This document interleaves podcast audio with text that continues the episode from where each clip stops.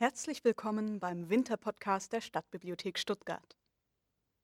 Nils Holgersson von Selma Lagerlöf Teil 3 In der südwestlichen Ecke von Smaland liegt eine Gegend, die Sunnabo heißt. Es ist ein ganz flaches und ebenes Land.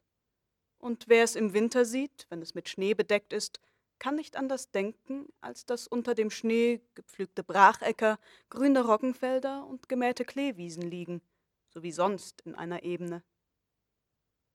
Wenn aber allmählich der Schnee in Sunnabo zu Anfang April wegtaut, zeigt es sich, dass das, was darunter verborgen liegt, nichts ist als unfruchtbare Sandheiden, kahle Felsen und große, flache Moore.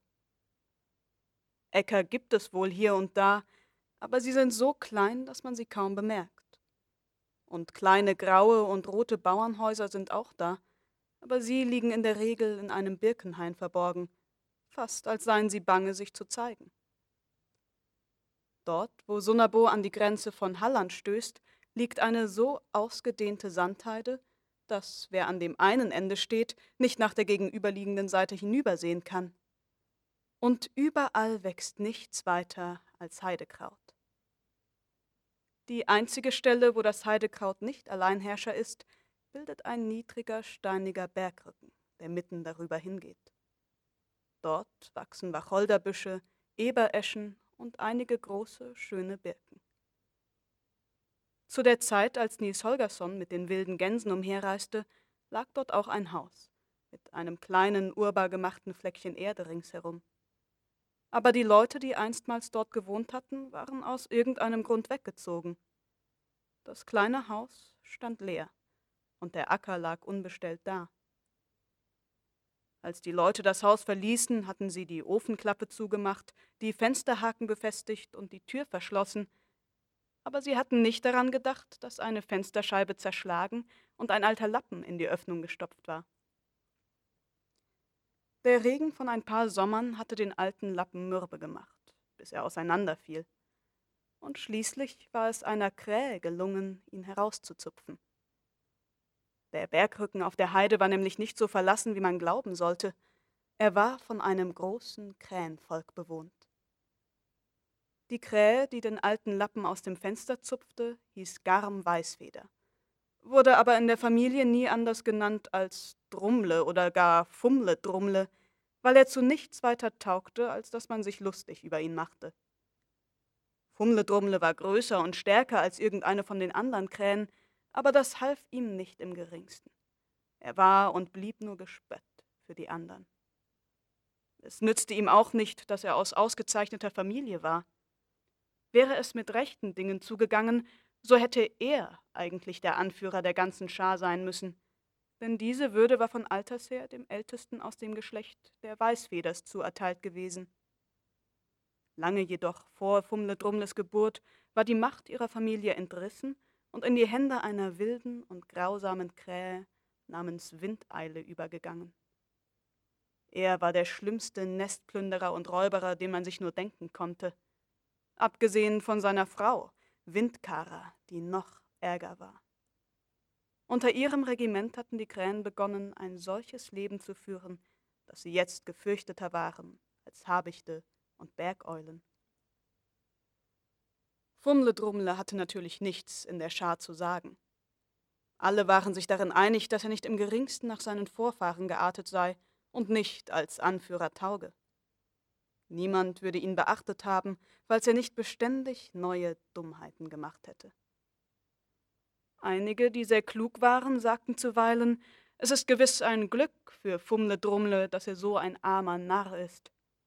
Denn sonst würden Windeile und Windkara ihn, der dem alten Häuptlingsgeschlecht entstammte, wohl nicht bei der Schar geduldet haben.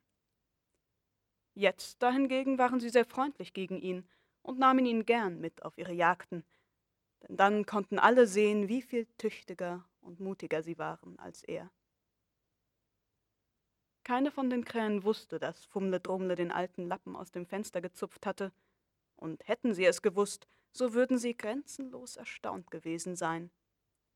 Sie hätten ihm einen so großen Mut, sich einer Menschenwohnung zu nähern, nicht zugetraut. Er selbst würde sich schon hüten, die Sache zu verraten. Dazu hatte er seine guten Gründe. Windeile und Kara behandelten ihn stets gut am Tage und wenn die anderen zugegen waren, aber in einer sehr dunklen Nacht, als ihre Kameraden schon auf der Schlafstange saßen, wurde er von ein paar Krähen überfallen und fast zu Tode gehackt. Seit jener Zeit entfernte er sich jeden Abend, wenn es dunkel geworden war, von seinem gewöhnlichen Schlafplatz und nahm Zuflucht in dem leeren Hause. Nun geschah es eines Nachmittags, dass die Krähen einen merkwürdigen Fund machten. Windeile, Fumledrummle und ein paar andere waren in eine große Vertiefung hinabgeflogen, die sich in einer Ecke der Heide befand. Die Vertiefung war nichts weiter als eine Kiesgrube, aber die Krähen konnten sich nicht bei einer so einfachen Erklärung beruhigen. Sie flogen wieder und wieder da hinunter und drehten und wendeten jedes Sandkörnchen um, denn sie wollten erforschen, warum die Menschen diese Vertiefung gegraben hatten.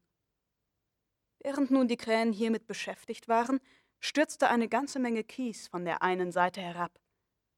Sie eilten dorthin und hatten das Glück, zwischen herabgestürzten Steinen und Erdhügeln ein ziemlich großes Tongefäß zu finden, das mit einem hölzernen Deckel verschlossen war. Sie waren natürlich begierig zu sehen, ob etwas darin sei, und sie versuchten sowohl ein Loch in das Gefäß zu hacken, wie auch den Deckel aufzubrechen, aber nichts davon wollte ihnen gelingen. Ganz ratlos standen sie da und betrachteten ihren Fund, als sie jemand sagen hörten, soll ich herunterkommen und euch helfen, ihr Krähen? Sie sahen auf. Am Rande der Kiesgrube saß ein Fuchs und guckte zu ihnen hinab. Es war der schönste Fuchs, den sie jemals gesehen hatten. Hast du Lust, uns einen Dienst zu leisten? sagte Windeile. So sagen wir nicht nein. Und im selben Augenblick flogen er und die anderen aus der Grube heraus. Stattdessen sprang der Fuchs hinein biss in das Gefäß und zerrte an dem Deckel, aber auch er konnte es nicht aufbekommen. Kannst du begreifen, was da drin ist? sagte Windeile. Der Fuchs rollte das Behältnis hin und her und horchte. Es kann nichts anderes sein als Silbergeld, sagte er. Das war mehr, als die Krähen sich hatten träumen lassen. Glaubst du, dass es Silber sein kann? fragten sie und ihre Augen waren nahe daran, ihnen aus dem Kopf zu springen vor lauter Gier. Denn so sonderbar es klingen mag, es gibt nichts auf der Welt, was die Krähen so lieben wie Silbergeld.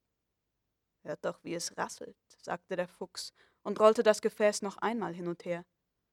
Ich weiß nur nicht, wie wir dazu gelangen sollen. Nein, das ist wohl unmöglich, meinten die Krähen. Der Fuchs stand da, und kratzte sich mit dem linken Bein hinterm Ohr und überlegte. Vielleicht konnte er jetzt mit Hilfe der Krähen des Jungen habhaft werden, der ihm entkommen war. Ich wüsste wohl jemand, der euch den Deckel aufmachen könnte, sagte der Fuchs. Ach, sag uns, wer es ist, sag uns, wer es ist, riefen die Krähen und waren so eifrig, dass sie in den Graben hinabflatterten. Ja, das will ich tun. Vorher müsst ihr mir aber versprechen, dass ihr auf meine Bedingungen eingehen wollt, sagte er. Der Fuchs erzählte den Krähen nun von Däumling und sagte ihnen, wenn sie es fertig brächten, ihn auf die Heide hinauszulocken, würde er ihnen sicher den Deckel aufmachen können. Als Belohnung für diesen Rat verlangte er aber, dass sie ihm Däumling ausliefern sollten, sobald dieser ihnen das Silbergeld verschafft hatte. Die Krähen hatten keinen Grund, Däumling zu schonen. Und so schlugen sie denn sofort ein. Die wilden Gänse waren bei Tagesgrauen auf, um Zeit zum Einsammeln von etwas Nahrung zu haben, ehe sie die Reise durch Ostgotland antraten. Die Insel im Gänsefjord, wo sie geschlafen hatten, war klein und kahl, aber im Wasser ringsumher wuchsen Pflanzen, an denen sie sich satt essen konnten. Schlimmer war es für den Jungen. Er konnte gar nichts Essbares finden. Wie er dort bei Tagesanbruch hungrig und verfroren stand und sich nach allen Seiten umsah, fiel sein Blick auf einige Eichhörnchen, die auf einer waldbewachsenen Landzunge der Felseninsel gerade gegenüber spielten. Da dachte er, dass diese Eichhörnchen vielleicht noch etwas von ihren Wintervorräten übrig haben möchten, und er bat den weißen Gänserich, ihn zu der Landzunge hinüberzutragen, damit er ein paar Nüsse von ihnen erbetteln könne. Der große Weiße schwamm sofort mit ihm über den Fjord. Aber das Unglück wollte, dass die beiden Eichhörnchen ein so lustiges Spiel miteinander spielten, indem sie sich von Baum zu Baum jagten, dass sie keinen Gedanken für den Jungen hatten. Er lief ihnen hintendrein, und der Gänserich, der am Strande liegen blieb, verlor ihn bald aus den Augen. Der Junge wartete zwischen weißen Anemonen, die so hoch waren, dass sie ihm bis ganz an das Kinn reichten als er bemerkte, dass jemand ihn von hinten packte und versuchte, ihn in die Höhe zu heben. Er wandte sich um und sah, dass eine Krähe ihre Krallen in seinen Hemdbund geschlagen hatte. Er versuchte sich loszureißen, ehe ihm das aber gelungen war, kam noch eine Krähe hinzu, biss sich in einen seiner Strümpfe fest und riss ihn um. Hätte Nils Holgersson nun gleich um Hilfe gerufen, so würde der weiße Gänserich ihn sicher haben retten können aber der Junge meinte wohl, dass er mit ein paar Krähen auf eigene Faust fertig werden könne. Er stieß mit den Füßen und schlug, aber die Krähen ließen ihn nicht los, und es gelang ihnen, sich mit ihm in die Luft emporzuschwingen. Sie waren aber so unvorsichtig dabei, dass sein Kopf gegen einen Zweig stieß. Er bekam einen harten Schlag gerade über den Schädel. Es wurde ihm schwarz vor Augen, und er verlor das Bewusstsein. Als er die Augen wieder aufschlug, war er hoch oben über der Erde. Sein Bewusstsein kehrte langsam zurück, und anfangs wusste er weder, wo er war, noch was er sah. Wenn er den Blick hinabwandte, sah es so aus, als breite sich da tief unter ihm ein ungeheurer wollener Teppich aus, der aus grün und braun in großen, unregelmäßigen Mustern gewebt war. Der Teppich war dick und schön, aber er fand, es war ein Jammer, dass man damit so schlecht hausgehalten hatte. Er war geradezu zerfetzt. Lange Risse liefen quer darüber hin, und an einigen Stellen waren große Stücke davon abgerissen. Das Merkwürdigste aber war, dass es so aussah, als sei er über einen Spiegelfußboden gebreitet, denn durch die Löcher und die Risse im Teppich schimmerte blankes, glitzerndes Glas. Das nächste, was dem Jungen auffiel, war, dass die Sonne nach dem Himmel hinaufgerollt kam. Sofort begann das Spiegelglas unter den Löchern und Rissen im Teppich in Rot und Gold zu schimmern. Es sah wunderschön aus, und der Junge freute sich über die schönen Farbtöne, obwohl er nicht recht verstehen konnte, was er eigentlich sah. Aber jetzt schwebten die Krähen hinab, und plötzlich wurde es ihm klar, dass der große Teppich unter ihm die Erde war, die mit grünem Nadelwald und braunem, kahlem Laubwald bedeckt war, und dass die Löcher und die Risse blitzende Fjorde und kleine Seen waren. Er musste daran denken, dass er das erste Mal, als er durch die Luft flog, gefunden hatte, das schonensche Land sähe aus wie ein gewürfeltes Tuch. Aber dies, das einem zerlumpten Teppich glich? Was für ein Land konnte dies nur sein? Er fragte sich selbst nach einer Menge von Dingen. Warum saß er nicht auf dem Rücken des weißen Gänserichs? Warum umflatterte ihn ein großer Krähenschwarm? Und warum wurde an ihm gezerrt und gerissen, so dass seine Glieder fast aus den Gelenken gerieten? Plötzlich wurde ihm alles klar. Er war von ein paar Krähen entführt worden. Der weiße Gänserich lag noch am Strand und wartete. Und die wilden Gänse wollten heute durch Ostgotland gen Norden ziehen. Er selbst wurde nach Südwesten getragen. Das konnte er daran erkennen, dass er die Sonnenscheibe hinter sich hatte. Und der große Waldteppich, der unter ihm lag, das war sicher Smarland. Wie wird es nun dem weißen Gänserich ergehen, wenn ich nicht für ihn sorgen kann, dachte der Junge und rief im selben Augenblick den Krähen zu, sie sollten ihn sofort zu den wilden Gänsen zurückbringen. Für seine eigene Person war er gar nicht bange. Er glaubte, sie hätten ihn aus reinem Übermut entführt. Die Krähen kehrten sich nicht im geringsten an sein Verlangen, sondern flogen weiter, so schnell sie nur konnten. Als sie eine Weile geflogen waren, klatschte eine von ihnen mit den Flügeln auf eine Weise, die bedeutete, gebt acht, Gefahr. Gleich darauf tauchten sie in einen Tannenwald unter, drangen durch die dichten Zweige bis auf den Waldboden hinab und setzten den Jungen unter eine große Tanne, wo er so gut verborgen war, dass nicht einmal ein Falke ihn hätte erspähen können. Fünfzig Krähen bildeten einen Kreis um den Jungen, die Schnäbel auf ihn gerichtet, um ihn zu bewachen. Nun, ihr Krähen, jetzt kann ich am Ende erfahren, was ihr mit meiner Entführung beabsichtigt, sagte er. Aber kaum hatte er ausgeredet, als eine Krähe ihn anfauchte Schweig still, sage ich dir, sonst hacke ich dir die Augen aus. Die Krähe meinte offenbar, was sie sagte, und es blieb dem Jungen nichts anderes übrig, als zu gehorchen. So saß er denn da und starrte die Krähen an, und die Krähen starrten ihn an. Je länger er sie ansah, desto weniger gefielen sie ihm. Es war schrecklich, wie staubig und übel zugerichtet ihre Federkleider waren, ganz als kannten sie weder Bäder noch Einreibungen. Die Zehen und Krallen waren schmutzig von steif getrocknetem Ton, und ihre Mundwinkel waren voll von Speiseresten. Das ist wirklich eine andere Art von Vögeln als die wilden Gänse, dachte er. Er fand, dass sie einen grausamen, gierigen, spähenden und frechen Ausdruck hatten, ganz wie Schurken und Landstreicher. Es ist scheinbar ein richtiges Räubergesindel, in das ich hineingeraten bin, dachte er. Im selben Augenblick hörte er den Lockruf der wilden Gänse über sich. Wo bist du? Wo bist du? Er begriff, dass Acker und die anderen ausgeflogen waren, um nach ihm zu suchen.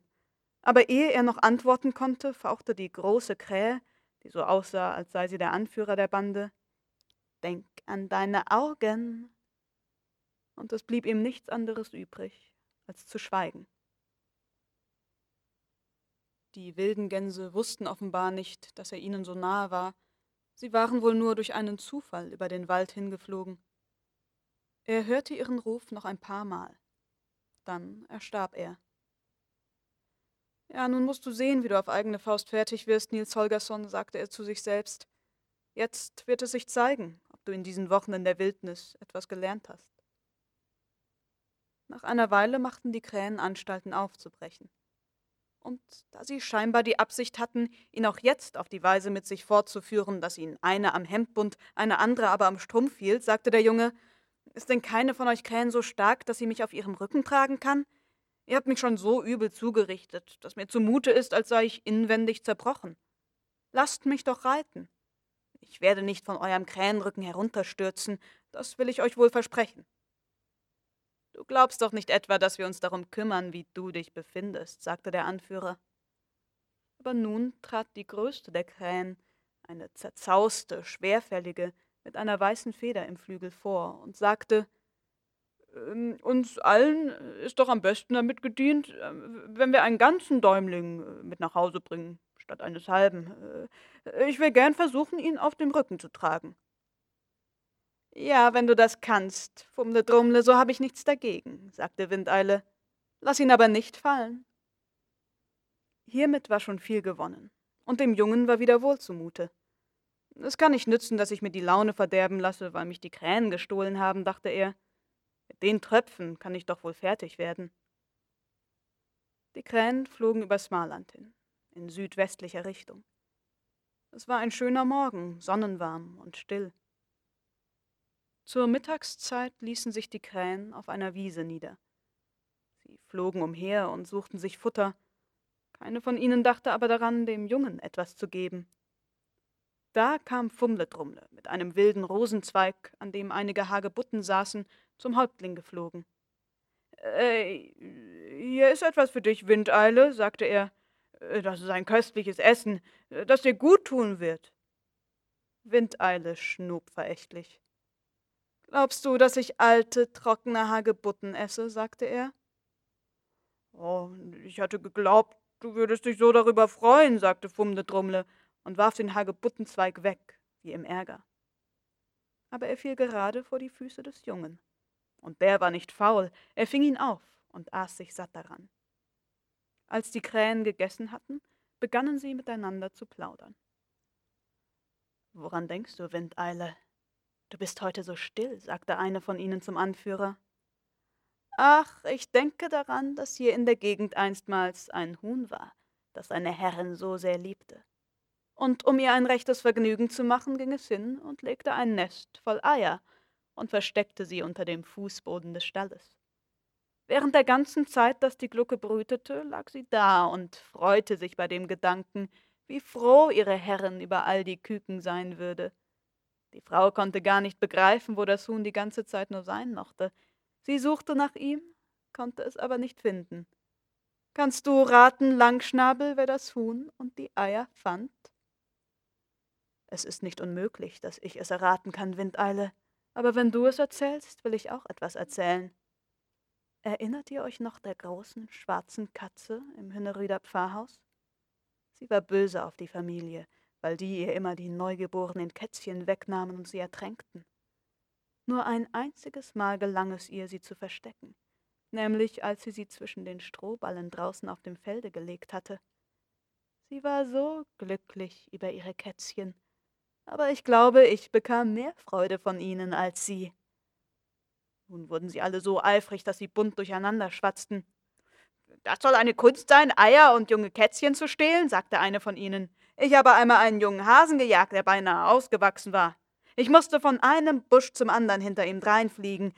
Weiter kam sie nicht, denn eine andere fiel ihr in die Rede. Ja, das mag ja gut sein, Hühner und Katzen zu foppen, aber ich finde es noch beachtenswerter, dass eine Krähe einen Menschen Schaden zufügen kann. Ich habe einmal einen silbernen Löffel gestohlen. Der Junge fand aber gerade, dass er doch zu gut sei, um ein solches Gewäsch mit anzuhören. Nein, hört mal, ihr Krähen, sagte er, schämen sollt ihr euch, statt all eure dummen Streiche zu erzählen. Ich habe nun drei Wochen unter den wilden Gänsen gelebt, und von denen habe ich nichts als Gutes gehört und gesehen. Ihr müsst einen schlechten Häuptling haben, dass er euch erlaubt, so zu rauben und zu morden. Ihr solltet euch vornehmen, auf eine andere Weise zu leben, denn ich kann euch erzählen, die Menschen haben eure Bosheit so satt, dass sie sich mit allen Kräften bemühen, euch auszurotten. Und es wird noch ein Ende mit Schrecken nehmen. Als Windeile und die anderen Krähen das hörten, wurden sie so erzürnt, dass sie sich über den Jungen stürzten und ihn zerreißen wollten. Fumledrumle aber lachte und krächzte und stellte sich vor sie hin. Äh, nein, nein, nein, sagte er und tat so, als erschrecke er sehr. Äh, was meint ihr, wird Windkarrer sagen, wenn wir Däumling zerreißen, ehe er uns das äh, Silbergeld geschafft hat? Also bist du bange vor Weibsleuten, Fumle Drummle, sagte Eile. Aber er und die anderen lachten und ließen Däumling in Ruhe.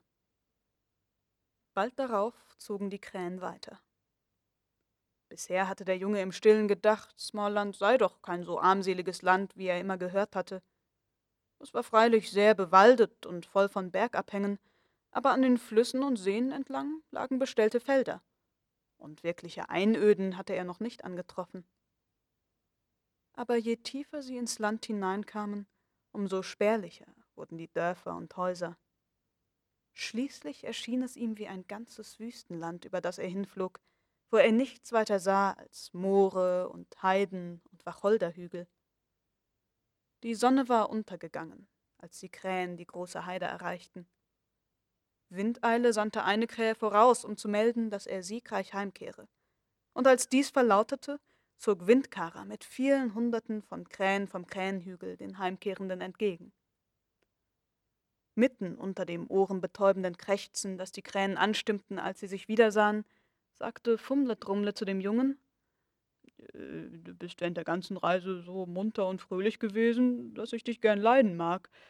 Äh, sobald wir uns niederlassen, werden sie dich bitten, eine Arbeit zu verrichten, die dir vielleicht sehr leicht erscheinen wird.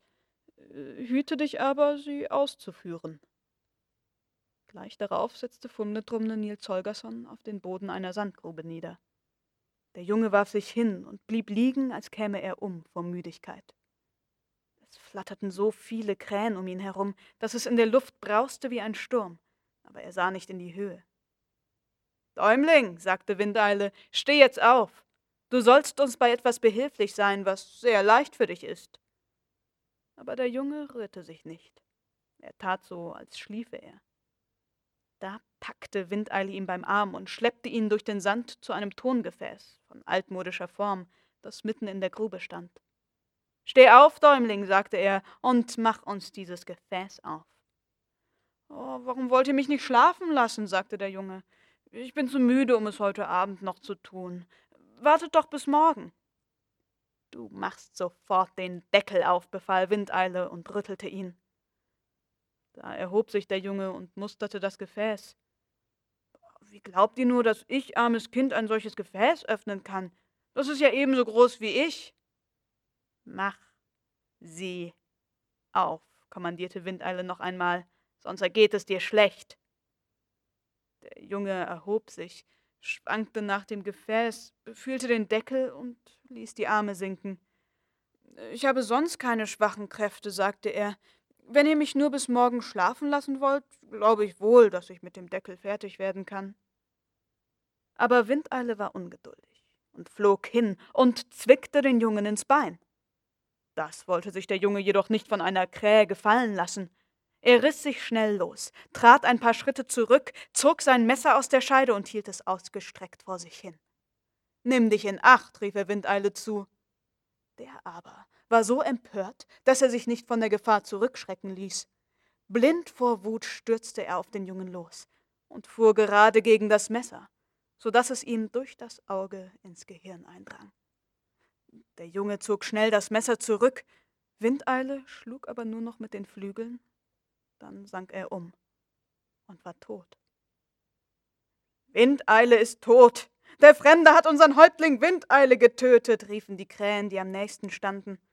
Und dann entstand ein entsetzliches Spektakel. Einige jammerten, andere riefen nach Rache.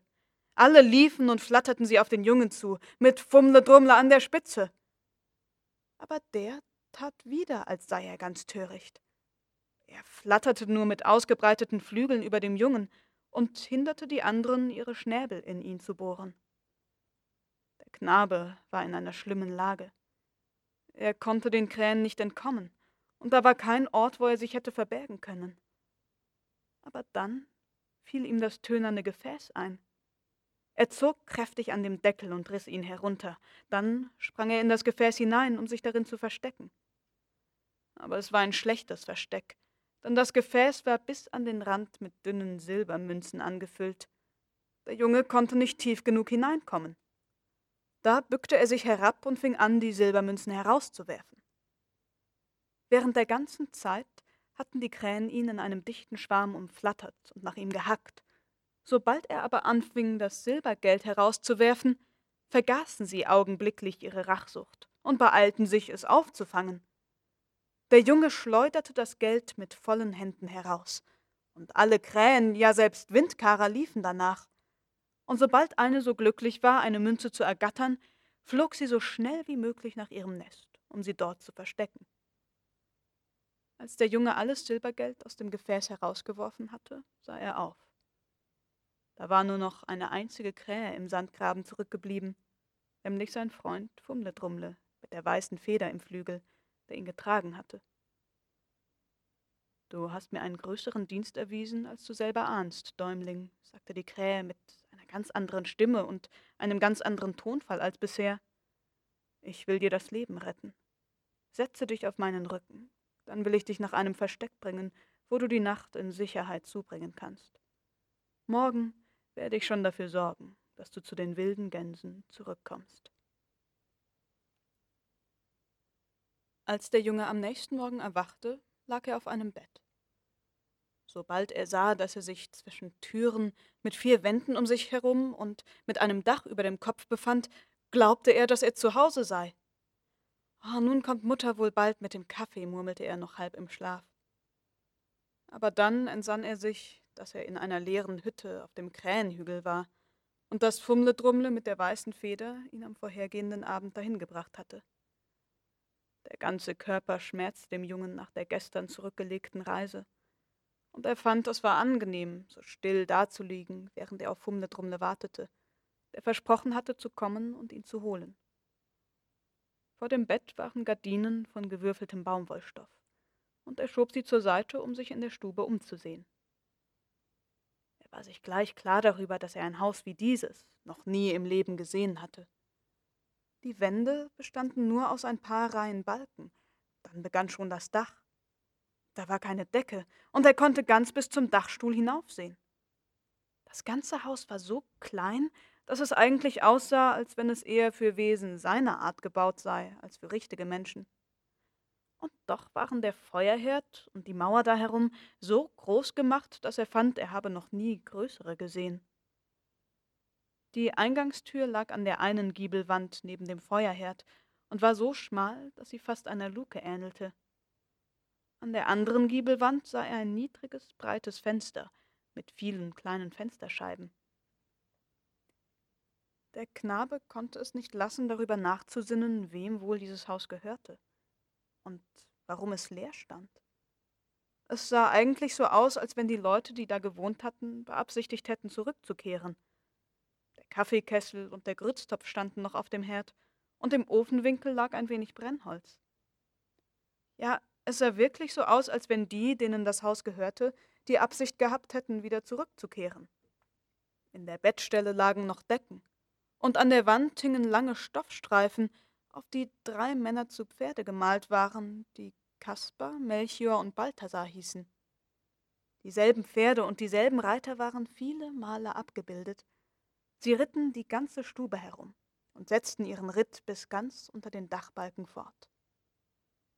Plötzlich aber erblickte der Junge etwas oben an einem Balken, das ihn mit einem Satz auf die Beine brachte. Es waren zwei trockene Fladenbrote, die an einer Stange hingen. Sie sahen ja freilich ein wenig alt und schimmelig aus, aber Brot war es doch. Er schlug mit der Backschaufel danach, so dass ein Stück herabfiel. Er aß und stopfte seinen Beutel voll. Es war doch erstaunlich, wie gut Brot schmeckte. Er sah sich noch einmal in der Hütte um, denn er wollte sehen, ob da nicht noch etwas anderes war, was sich des Mitnehmens lohnte. Ich darf doch nehmen, was ich nötig habe, wenn sonst niemand sich etwas daraus macht, dachte er. Aber das meiste war zu schwer und zu groß. Das Einzige, was er mitnehmen konnte, waren vielleicht ein paar Streichhölzer. Er kletterte auf den Tisch hinauf und schwang sich mit Hilfe der Gardinen auf das Brett über dem Fenster. Während er da stand und die Streichhölzer in den Beutel stopfte, kam die Krähe mit der weißen Feder zum Fenster herein. Ja, hier bin ich, sagte Fumle Drumle und ließ sich auf dem Tisch nieder. Ich konnte nicht früher kommen, weil die Krähen heute einen neuen Häuptling an Windeiles Stelle gewählt haben. Wen habt ihr denn gewählt? fragte der Junge. Ach, wir haben einen gewählt, der keine Räuberei und Ungerechtigkeit dulden will. Wir haben Gam Weißfeder gewählt, der ehemals Fumle Drumle genannt wurde, erwiderte er und richtete sich stolz auf, so dass er ganz majestätisch aussah, das war eine gute Wahl, sagte der Junge und beglückwünschte ihn. Ja, du kannst mir wohl Glück wünschen, sagte Garm und erzählte dem Jungen von allem, was er von Windeile und Kara hatte erdulden müssen. Mitten während dieser Unterhaltung hörte der Junge draußen vor dem Fenster eine Stimme, die ihm bekannt vorkam. Ist er hier? fragte Reineke Fuchs. Ja, hier ist er versteckt, antwortete eine Krähenstimme. Nimm dich in Acht, Däumling, rief Gam. Windkara steht draußen mit dem Fuchs, der dich fressen will. Weiter kam er nicht, als Reineke schon gegen das Fenster sprang. Die alten, morschen Fenstersprossen gaben nach, und im nächsten Augenblick stand Reineke auf dem Tisch unter dem Fenster. Gam Weißfeder, der keine Zeit hatte zu entfliehen, wurde auf der Stelle totgebissen. Dann sprang Reineke auf den Fußboden und sah sich nach dem Jungen um. Der versuchte sich hinter einem großen Büschel Flachsfasern zu verstecken. Reineke hatte ihn aber schon gesehen und krümmte sich bereits zum Sprung. Und die Stube war so klein und so niedrig, dass sich der Junge klar darüber war, der Fuchs könne seiner ohne jegliche Schwierigkeit habhaft werden. Aber in diesem Augenblick war der Junge nicht ohne Verteidigungswaffe. Schnell strich er ein Streichholz an, hielt es an den Flachs und warf es auf Reineke herab. Als der Fuchs das Feuer über sich bekam, ergriff ihn eine wahnsinnige Angst. Er vergaß den Jungen und stürzte ganz von Sinnen aus der Hütte heraus. Aber es sah fast so aus, als sei der Junge nur einer Gefahr entronnen, um sich in eine noch größere zu stürzen. Von dem Büschel Flachs, das er Reineke auf den Kopf geworfen hatte, griff das Feuer nach dem Bettvorhang hinüber. Er sprang hinunter und versuchte es zu ersticken, aber es hatte schon zu weit um sich gegriffen. Die Stube füllte sich schnell mit Rauch, und Reineke Fuchs, der draußen vor dem Fenster stand, merkte bald, wie es da drinnen aussah. Nun, Däumling, rief er, was ziehst du jetzt vor? Dich braten zu lassen oder zu mir herauszukommen? Ich hätte ja am meisten Lust, dich zu fressen, aber ich will mich freuen, auf welche Weise auch der Tod deiner habhaft werden mag. Der Junge konnte nicht anders glauben, als dass der Fuchs recht bekommen würde, denn das Feuer griff mit schrecklicher Geschwindigkeit um sich. Das ganze Bett stand schon in Flammen, der Rauch stieg aus dem Fußboden auf, und an den bemalten Stoffstreifen kroch das Feuer von einem Reiter zum anderen. Der Junge war auf den Herd heraufgekrochen und bemühte sich, die Tür zum Backofen zu öffnen, als er hörte, wie ein Schlüssel in das Schloss gesteckt und langsam herumgedreht wurde. Das mussten Menschen sein, die da kamen, und in seiner großen Not wurde er nicht bange, sondern freute sich nur. Er stand schon auf der Türschwelle, als die Tür sich schließlich auftat. Vor ihm standen zwei Kinder. Aber was für Gesichter sie machten, als sie die ganze Stube in hellen Flammen sahen, das zu beachten ließ er sich keine Zeit, sondern stürzte an ihnen vorüber, ins Freie hinaus. Er wagte nicht weit zu laufen, er war überzeugt, dass Reineke Fuchs auf der Lauer lag und er sah ein, dass er sich in der Nähe der Kinder halten müsse. Er wandte sich um, denn er wollte sehen, was für Leute es waren, und lief dann auf die beiden zu. Aber als die beiden Kinder den kleinen Wicht mit ausgestreckten Händen auf sich zukommen sahen, fassten sie sich bei den Händen, gingen ein paar Schritte rückwärts und sahen so aus, als seien sie in Todesangst. Der Junge sah ihren Schrecken, kam zu sich und entsann sich, wer er war. Er war ganz überwältigt vor Kummer und Schrecken, weil er kein Mensch mehr war. Er wandte sich ab und entfloh. Wohin, das wusste er selber nicht. Als der Junge auf die Heide hinauskam, hatte er eine glückliche Begegnung. Denn mitten im Heidekraut sah er etwas Weißes, und niemand anderes als der weiße Gänserich in Gesellschaft von Daunenfein kam auf ihn zu. Als Martin den Jungen in einer solchen Eile laufen sah, wusste er, dass ihm Feinde auf den Fersen waren. Er warf ihn schnell auf seinen Rücken und flog mit ihm davon. Drei müde Wanderer waren in der späten Abendstunde ausgezogen, um ein Nachtlager zu suchen. Sie zogen durch einen ärmlichen und schwach bebauten Teil des nördlichen Smarland, aber dass sie einen Ruheplatz, wie sie ihn sich wünschten, finden könnten, hätte man doch meinen sollen. Denn sie waren keine verwöhnten Leute, die weiche Betten und feine Stuben verlangten. Hätte nur einer dieser langen Bergrücken einen Gipfel, so steil und hoch, dass kein Fuchs an einer der Seite hinaufklettern kann, so hätten wir einen guten Schlafplatz, sagte einer von ihnen. Wäre da nur kein Eis auf dem großen Moore und wäre es nur so sumpfig und nass, dass sich kein Fuchs da hinaufwagte, so wäre das auch ein gutes Nachtquartier, sagte der zweite. Hätte sich nur das Eis auf einem der großen Seen, an denen wir vorüberreisen, vom Lande losgelöst, so dass ein Fuchs nicht da hinauf könnte, so hätten wir gefunden, was wir suchen, sagte der dritte. Das Schlimmste war, dass, sobald die Sonne erst untergegangen war, zwei von den Wanderern so müde wurden, dass sie jeden Augenblick nahe daran waren, umzustürzen. Der dritte, der sich wohl noch halten konnte, wurde immer unruhiger, je näher die Nacht heranrückte. Ach, es ist doch ein Unglück, dachte er, dass wir in ein Land gekommen sind, wo die Seen und Sümpfe zugefroren sind, so dass der Fuchs überall hinkommen kann. An anderen Stellen ist das Eis ja schon aufgetaut, aber jetzt sind wir scheinbar oben in dem allerkältesten Smarland, wohin der Frühling noch nicht gekommen ist. Weiß wirklich nicht, was ich tun soll, um einen guten Schlafplatz zu entdecken. Wenn ich keine Stelle finde, die gut beschützt ist, so haben wir Reineke Fuchs morgen hier. Er sah sich nach allen Seiten um, aber er sah keinen Ort, wo sie einkehren konnten.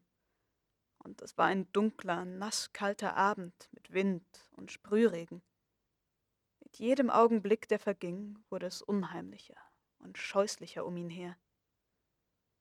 Es mag wunderlich erscheinen, aber die Reisenden hatten keine Absicht, auf einem Gehöft um Unterkunft zu bitten. Sie waren schon an vielen Dörfern vorübergekommen, ohne an eine einzige Tür anzuklopfen.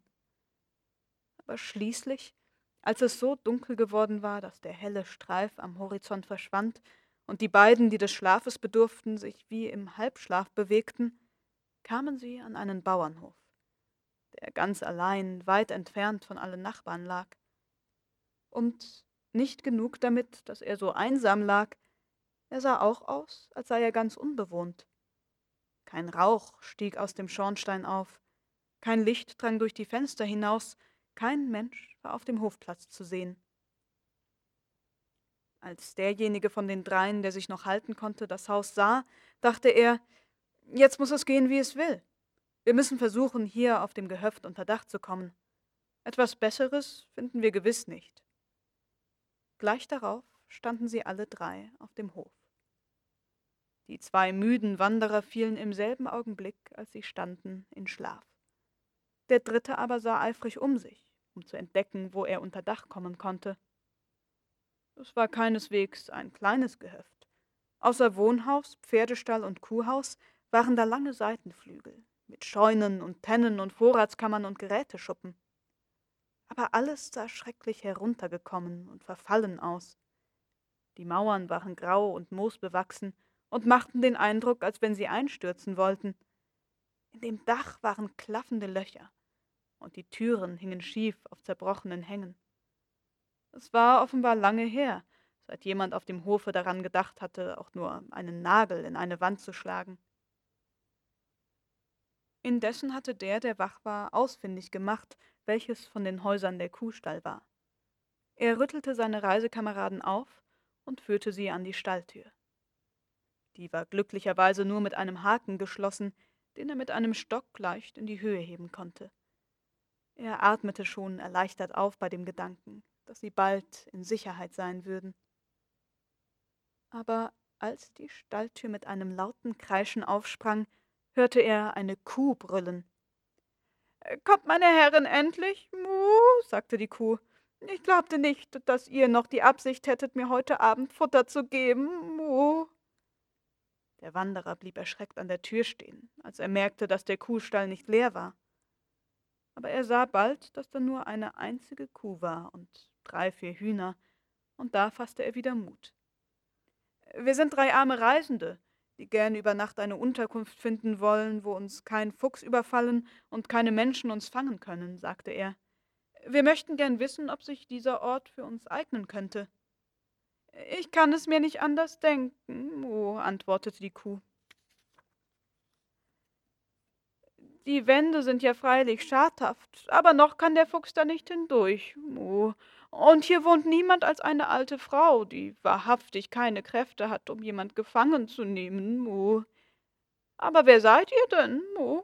fuhr sie fort, indem sie sich in ihrem Stand umdrehte, um die neu angekommenen zu sehen. Ich bin Nils Holgersson aus Westbemmenhög. Ich bin in einen Kobold verwandelt, erwiderte der erste der Eintretenden. Und ich habe eine zahme Gans bei mir, auf der ich zu reiten pflege, und eine Graugans. So seltener Besuch ist noch nie über meine Schwelle gekommen, Mu, sagte die Kuh. Und ihr sollt willkommen sein, wenn ich auch lieber gesehen hätte, dass es meine Herren gewesen wäre, Mu, die käme, um mir mein Abendbrot zu geben. Der Junge half nun den Gänsen in den Kuhstall hinein, der ziemlich groß war, und stellte sie in einen leeren Stand, wo sie augenblicklich einschliefen. Sich selbst machte er ein kleines Bett aus Stroh, und hoffte, dass er bald ihrem Beispiel folgen würde. Aber daraus wurde nun nichts, denn die arme Kuh, die ihr Abendbrot nicht bekommen hatte, konnte keinen Augenblick ruhig sein. Sie rüttelte an der Halskette, bewegte sich in dem Stand hin und her und klagte, dass sie so hungrig sei. Der Junge vermochte kein Auge zu schließen. Er lag da und nahm in Gedanken alles durch, was ihm in den letzten Tagen begegnet war. Seine Gedanken wanderten zu den Krähen. Und als er an Fumle Drumle dachte, der ihm das Leben gerettet hatte und der so bald, nachdem er zum Häuptling gewählt war, den Tode erleiden musste, wurde er so traurig, dass ihm Tränen in die Augen traten. Die letzten Tage waren hart für ihn gewesen. Aber ein großes Glück war es doch, dass der Gänserich und Daunenfein ihn aufgespürt hatten. Der Gänserich hatte unterwegs erzählt, dass, sobald die wilden Gänse sein Verschwinden bemerkt hatten, sie alle die kleinen Tiere im Walde nach ihm ausfragten. So erfuhren sie denn bald, dass er von einer Schar wilder Krähen aus Marland entführt worden war. Aber die Krähen waren schon außer Sicht, und niemand konnte sagen, welchen Kurs sie genommen hatten. Um den Jungen so schnell wie möglich zu finden, hatte Akka alsdann den wilden Gänsen befohlen, immer zu zweien nach verschiedenen Seiten auszufliegen, um nach ihm zu suchen. Nach zwei Tagen der Suche sollten sie alle im nordwestlichen Smarland auf einem hohen Berggipfel zusammentreffen, der einem stumpfen Turm glich und der Tarberg hieß. Und nachdem Akka sie die besten Wegezeichen gelehrt und ihnen genau beschrieben hatte, wie sie den Tarberg finden würden, trennten sie sich. Der weiße Gänserich hatte Daunenfein zur Reisegefährtin erwählt, und sie flogen in großer Angst um Däumling von einem Ort zum andern, bis sie ihn schließlich in der Heide in der Sunnerboer Hade trafen. Sobald der Gänserich und Daunenfein Däumling gefunden hatten, waren sie gen Norden weitergezogen, um nach dem Tarberge zu kommen. Aber es war ein langer Weg, und die Dunkelheit hatte sie überrascht, ehe der Berggipfel in Sicht kam. Wenn wir nur morgen dahin gelangen, hat alle Sorge ein Ende, dachte der Junge und bohrte sich tief ins Stroh hinein, um wärmer zu liegen. Die Kuh hatte während der ganzen Zeit in ihrem Stand rumort. Jetzt begann sie plötzlich mit dem Jungen zu reden. Ich meine, einer von denen, die hier hereinkamen, sagte, er sei ein Kobold. Mu. Verhält sich das so, dann muss er sich wohl darauf verstehen, eine Kuh zu versorgen. Mu. Was fehlt dir denn? fragte der Junge. Oh, mir fehlt alles Mögliche, sagte die Kuh. Ich bin weder gemolken noch ordentlich versorgt. Ich habe kein Nachtfutter in meine Krippe bekommen, Mu, und es ist unter mir nicht ausgemistet worden. In der Dämmerstunde kam die Hausfrau hier herein wie gewöhnlich, um alles bei mir in Ordnung zu bringen. Aber sie war so krank, dass sie gleich wieder gehen musste, Mu, und sie ist nicht wiedergekommen. Es ist traurig, dass ich so klein bin und keine Kräfte habe, sagte der Junge. Ich glaube nicht, dass ich imstande bin, dir zu helfen. Du brauchst dir nicht einzubilden, dass du keine Kräfte hast, weil du klein bist, sagte die Kuh. Alle Kobolde, von denen ich habe erzählen hören, sind so stark gewesen, dass sie ein ganzes Fuder Heu ziehen, Mu, und eine Kuh mit einem Schlag ihrer geballten Faust töten konnten, Mu. Der Junge konnte es nicht lassen, darüber zu lachen. Das waren wohl Kobolde anderer Art als ich, sagte er. Aber ich will deine Halskette losmachen und dir die Türe öffnen. Dann kannst du hinausgehen und aus einer der Wasserpfützen draußen auf dem Hof trinken. Und dann will ich versuchen, auf den Heuboden hinaufzuklettern und dir etwas Heu in die Krippe hinabzuwerfen. Mm, oh ja, das ist immerhin eine Hilfe, meinte die Kuh. Der Junge tat, wie er gesagt hatte. Und als die Kuh mit der vollen Krippe vor sich dastand, dachte er, dass er nun wohl endlich schlafen dürfe. Aber kaum war er wieder ins Bett gekrochen, als sie von neuem mit ihm zu reden begann. Du bist sicherlich ganz ärgerlich auf mich, wenn ich dich nun um noch etwas bitte, sagte die Kuh. Nein, wenn es nur etwas ist, was ich kann, erwiderte der Junge. Dann möchte ich dich bitten, Mo, ob du nicht in das Haus hier gerade gegenüber hineingehen und äh, dich danach umsehen wolltest, wie es meiner Herrin geht. Mo, ich fürchte, dass ihr ein Unglück zugestoßen ist. Mo. Nein, das kann ich nicht, sagte der Junge. Ich kann keinem Menschen vor Augen kommen. Du wirst dich doch nicht vor einer alten, kranken Frau fürchten, Mu, sagte die Kuh. Du brauchst doch gar nicht ins Haus hineinzugehen, Mu. Stelle dich nur draußen vor die Tür und guck durch den Türspalt. Wenn du nichts weiter von mir verlangst, so muss ich es wohl tun, sagte der Junge. Damit öffnete er die Stalltür und ging auf den Hof hinaus. Es war eine schreckliche Nacht, in die er hinauskam. Da waren weder Mond noch Sterne am Himmel. Der Sturm heulte und der Regen strömte hernieder. Das Schlimmste aber war, dass da sieben große Eulen in einer Reihe auf dem Dachrücken des Wohnhauses saßen. Es war schrecklich, sie nur anzuhören, wie sie da so saßen und über das Wetter heulten. Noch schlimmer aber war es daran zu denken, dass, wenn nur eine einzige ihn erblickte, es mit ihm aus war. Oh, der Ärmste, der so klein ist, dachte der Junge, als er auf den Hofplatz hinauslief. Und er hatte wohl Grund, das zu sagen.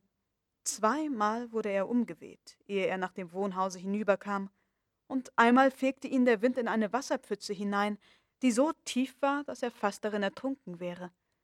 Aber er kam doch hinüber. Er kletterte ein paar Stufen hinauf, kroch über eine Türschwelle und gelangte auf eine Diele. Die Stubentür war geschlossen, aber unten in der einen Ecke war ein großes Stück herausgenommen, damit die Katze aus und eingehen konnte. Es war also leicht genug für den Jungen nachzusehen, wie es da drinnen stand. Kaum hatte er einen Blick in die Stube geworfen, als er zusammenzuckte und den Kopf zurückzog. Auf dem Fußboden lag eine alte, grauhaarige Frau lang ausgestreckt. Sie rührte sich nicht und stöhnte auch nicht, und ihr Gesicht schimmerte wunderlich weiß. Es sah so aus, als wenn ein unsichtbarer Mond sein Licht darauf werfe.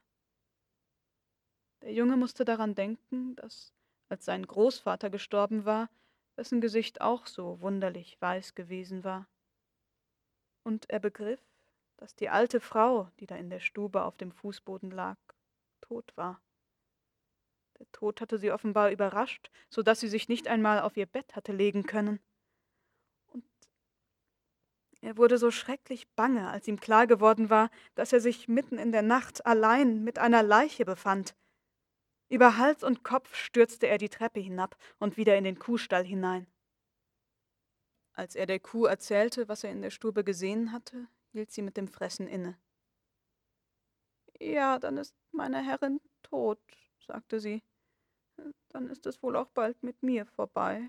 Oh. Ach, es wird sich wohl jemand finden, der sich deiner annimmt, sagte der Junge tröstend.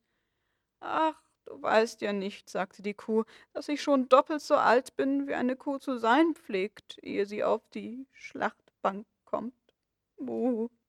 Aber ich mache mir auch nichts mehr daraus zu leben, Buh, wenn die da drinnen nicht mehr kommen und für mich sorgen kann. Dann schwieg sie eine Weile. Aber der Junge konnte wohl merken, dass sie weder schlief noch aß. Es währte denn auch nicht lange, bis sie wieder zu sprechen begann. Liegt sie an der Erde, Mu? fragte sie. Ja, das tut sie, antwortete der Junge. Sie hatte die Gewohnheit, hierher in den Kuhstall zu kommen und mit mir über alles zu reden, was sie bekümmerte, Mu. Ich verstand, was sie sagte, wenn ich ihr auch nicht antworten konnte. In den letzten Tagen ging sie umher und sprach davon, dass sie befürchte, es würde niemand bei ihr sein, wenn sie stürbe, Mu. Sie ängstigte sich, dass niemand ihr die Augen zudrücken und ihr die Hände kreuzweise über die Brust legen würde, wenn sie tot sei. Mu, du würdest wohl nicht hineingehen und das tun? Der Junge besann sich. Er erinnerte sich noch sehr wohl, wie sein Großvater gestorben war. Da hatte seine Mutter ihn mit großer Sorgfalt zur Ruhe gebettet. Er wusste, dass dies etwas war, was geschehen musste.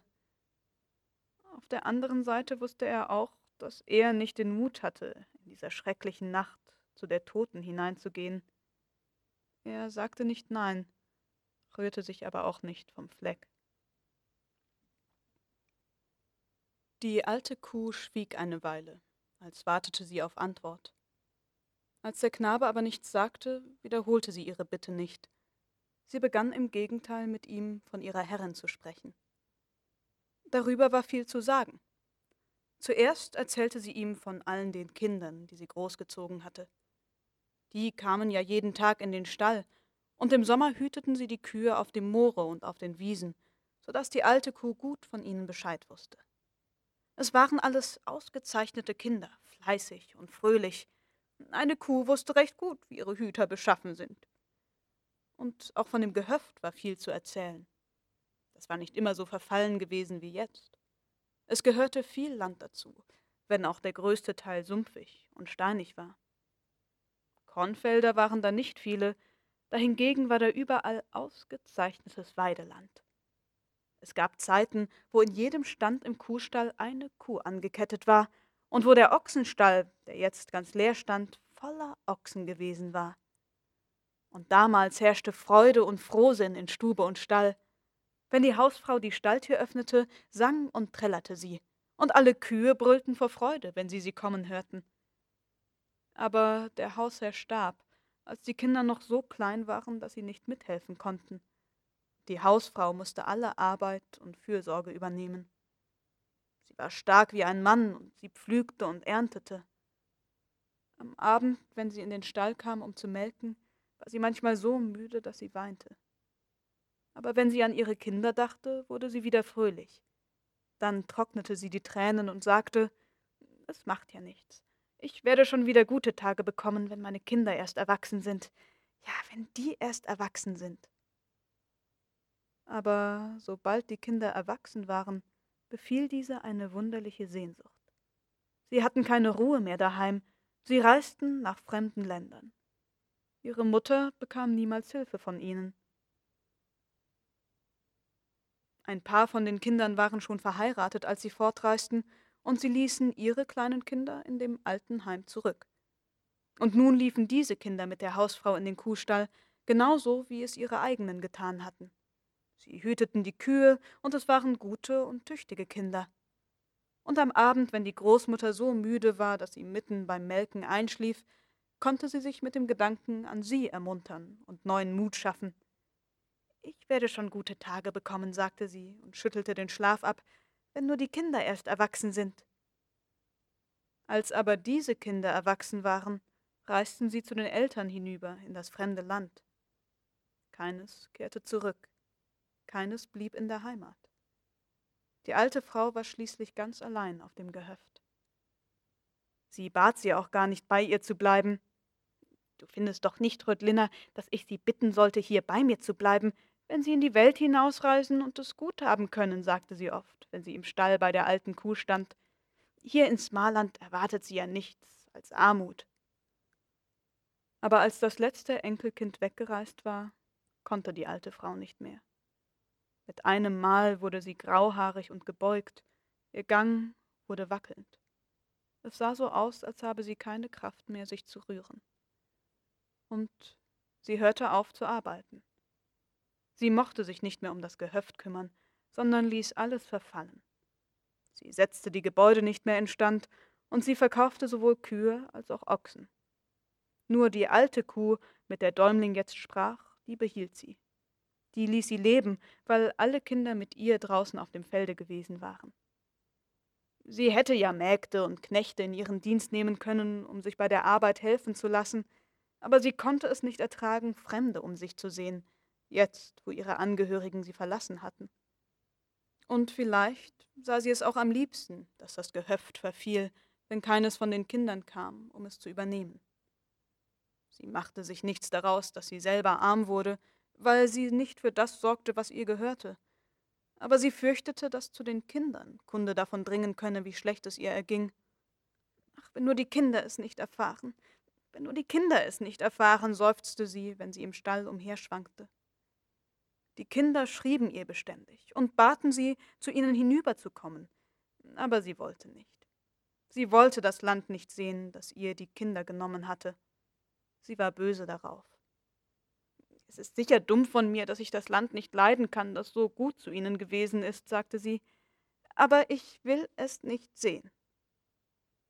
Sie dachte nie an etwas anderes als an die Kinder und dass sie weggereist waren.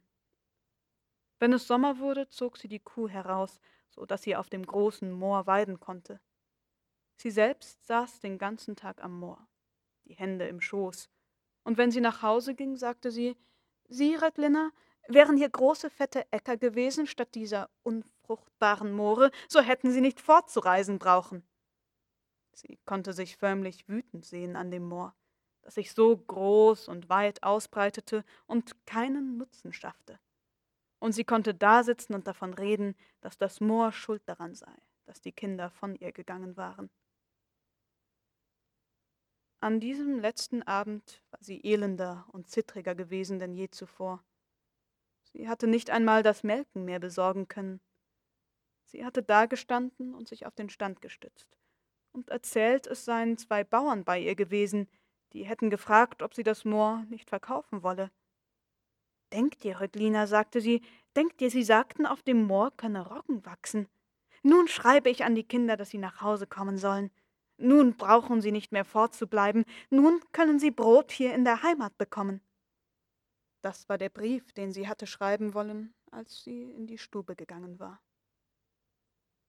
Der Junge hörte nichts mehr davon, was die alte Kuh erzählte.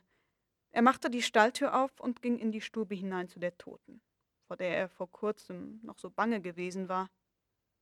Erst stand er einen Augenblick still und sah sich um. Die Stube sah nicht so ärmlich aus, wie er es sich gedacht hatte. Sie war reichlich versehen mit solchen Gegenständen, wie man sie bei Leuten anzutreffen pflegt, die Verwandte in Amerika haben. In einer Ecke stand ein amerikanischer Schaukelstuhl. Über das Bett war eine hübsche Decke gebreitet.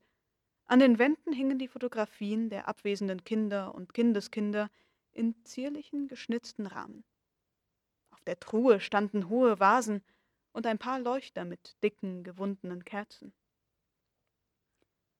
Der Junge fand eine Schachtel mit Streichhölzern und zündete die Kerzen an, nicht weil er das Bedürfnis hatte, besser zu sehen als bisher, sondern weil er glaubte, der Verstorbenen auf dieser Weise Ehre zu erweisen. Dann ging er zu ihr hin, drückte ihr die Augen zu, legte ihr die Hände kreuzweise über die Brust und strich ihr das dünne, graue Haar aus dem Gesicht. Es kam ihm gar nicht mehr in den Sinn, bange vor ihr zu sein. Er war so von Herzen traurig, dass sie ihr Alter so in Einsamkeit und Sehnsucht hatte verleben müssen. Jetzt wollte er wenigstens diese Nacht bei ihrem entseelten Körper wachen. Er suchte nach dem Gesangbuch, und als er es fand, setzte er sich hin und las ein paar Gesänge halblaut. Aber mitten im Lesen hielt er inne, weil er an seine eigenen Eltern denken musste. Ach, dass sich Eltern so nach ihren Kindern sehnen können. Das hatte er nie geahnt. Ob die daheim sich auch nach ihm sehnten, so wie sich die alte Frau gesehnt hatte? Der Gedanke machte ihn froh, aber er wagte nicht daran zu glauben. Er war nicht so gewesen, dass sich jemand nach ihm sehnen konnte. Aber was er nicht gewesen war, das konnte er ja noch werden. Rings um sich her sah er die Bilder der Fortgereisten. Es waren große, starke Männer und Frauen mit ernsten Gesichtern. Da waren Bräute mit langen Schleiern und Herren mit feinen Kleidern, und da waren Kinder, die lockiges Haar hatten und schöne Kleider. Und er fand, dass sie alle zusammen blind in die Luft hinausstarrten und nicht sehen wollten. Ihr Ärmsten, sagte der Junge zu den Bildern, eure Mutter ist tot. Ihr könnt es nicht wieder gut machen, dass ihr von ihr gereist seid. Aber meine Mutter lebt. Er hielt inne und nickte und lächelte vor sich hin. Meine Mutter lebt, sagte er. Mein Vater und meine Mutter leben beide. Der Junge wachte fast die ganze Nacht, aber gegen Morgen schlief er ein. Und da träumte er von seinem Vater und seiner Mutter. Er konnte sie kaum erkennen.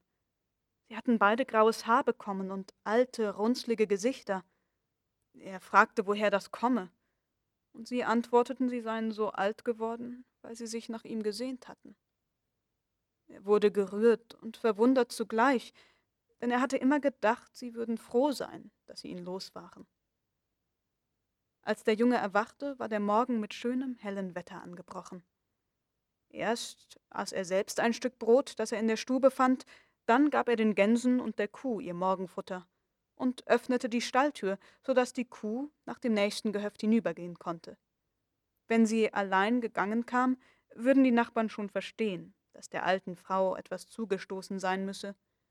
Sie würden nach dem einsamen Gehöft eilen, um zu sehen, was die Alte machte, und wenn sie dann ihren entseelten Körper fanden, würden sie sie begraben. Kaum waren der Junge und die wilden Gänse in die Luft hinaufgekommen, als sie einen hohen Berg mit fast lotrechten Wänden und einem jäh abgeschnittenen Gipfel erblickten, und sie begriffen, dass dies der Tarberg sein müsse. Und oben auf dem Tarberge stand Akka, mit Axi und Kaxi, Kolme und Nelje, Bisi und Kusi und allen sechs Gösseln und wartete auf sie. Das war eine Freude und ein Schnattern und ein Flügelschlagen und Schreien, wie es nicht zu beschreiben ist. als sie sahen, dass es dem Gänserich und Daunenfein gelungen war, Däumling zu finden. Ziemlich hoch auf dem Tarberg hinauf wuchs Wald, aber der oberste Gipfel war kahl und von dort aus konnte man weit umher nach allen Seiten sehen. Sah man nach Osten, nach Süden oder Westen, so war da fast nichts weiter zu sehen als armseliges Hochland, mit dunklen Tannenwäldern, braunen Mooren, eisbedeckten Seen und blauenden Bergabhängen. Der Junge musste zugeben, dass es nicht so aussah, als wenn derjenige, der dies erschaffen hatte, sich besondere Mühe bei seiner Arbeit gegeben hätte. Sah man hingegen nach Norden, so war es eine ganz andere Sache. Hier sah das Land so aus, als sei es mit größter Liebe geformt. Auf der einen Seite sah man lauter schöne Berge, sanfte Täler und silberblanke Flüsse, bis ganz hinab nach dem großen Wetternsee, der eisfrei und glänzend dalag und schimmerte, als sei er nicht mit Wasser, sondern mit blauem Licht angefüllt. Als die Gänse später am Tage auf ihrem Zuge weiterzogen, flogen sie das blaue Tal hinauf. Sie waren in allerbester Laune, schrien und lärmten, so dass niemand, der Ohren hatte, umhin konnte, sie zu bemerken.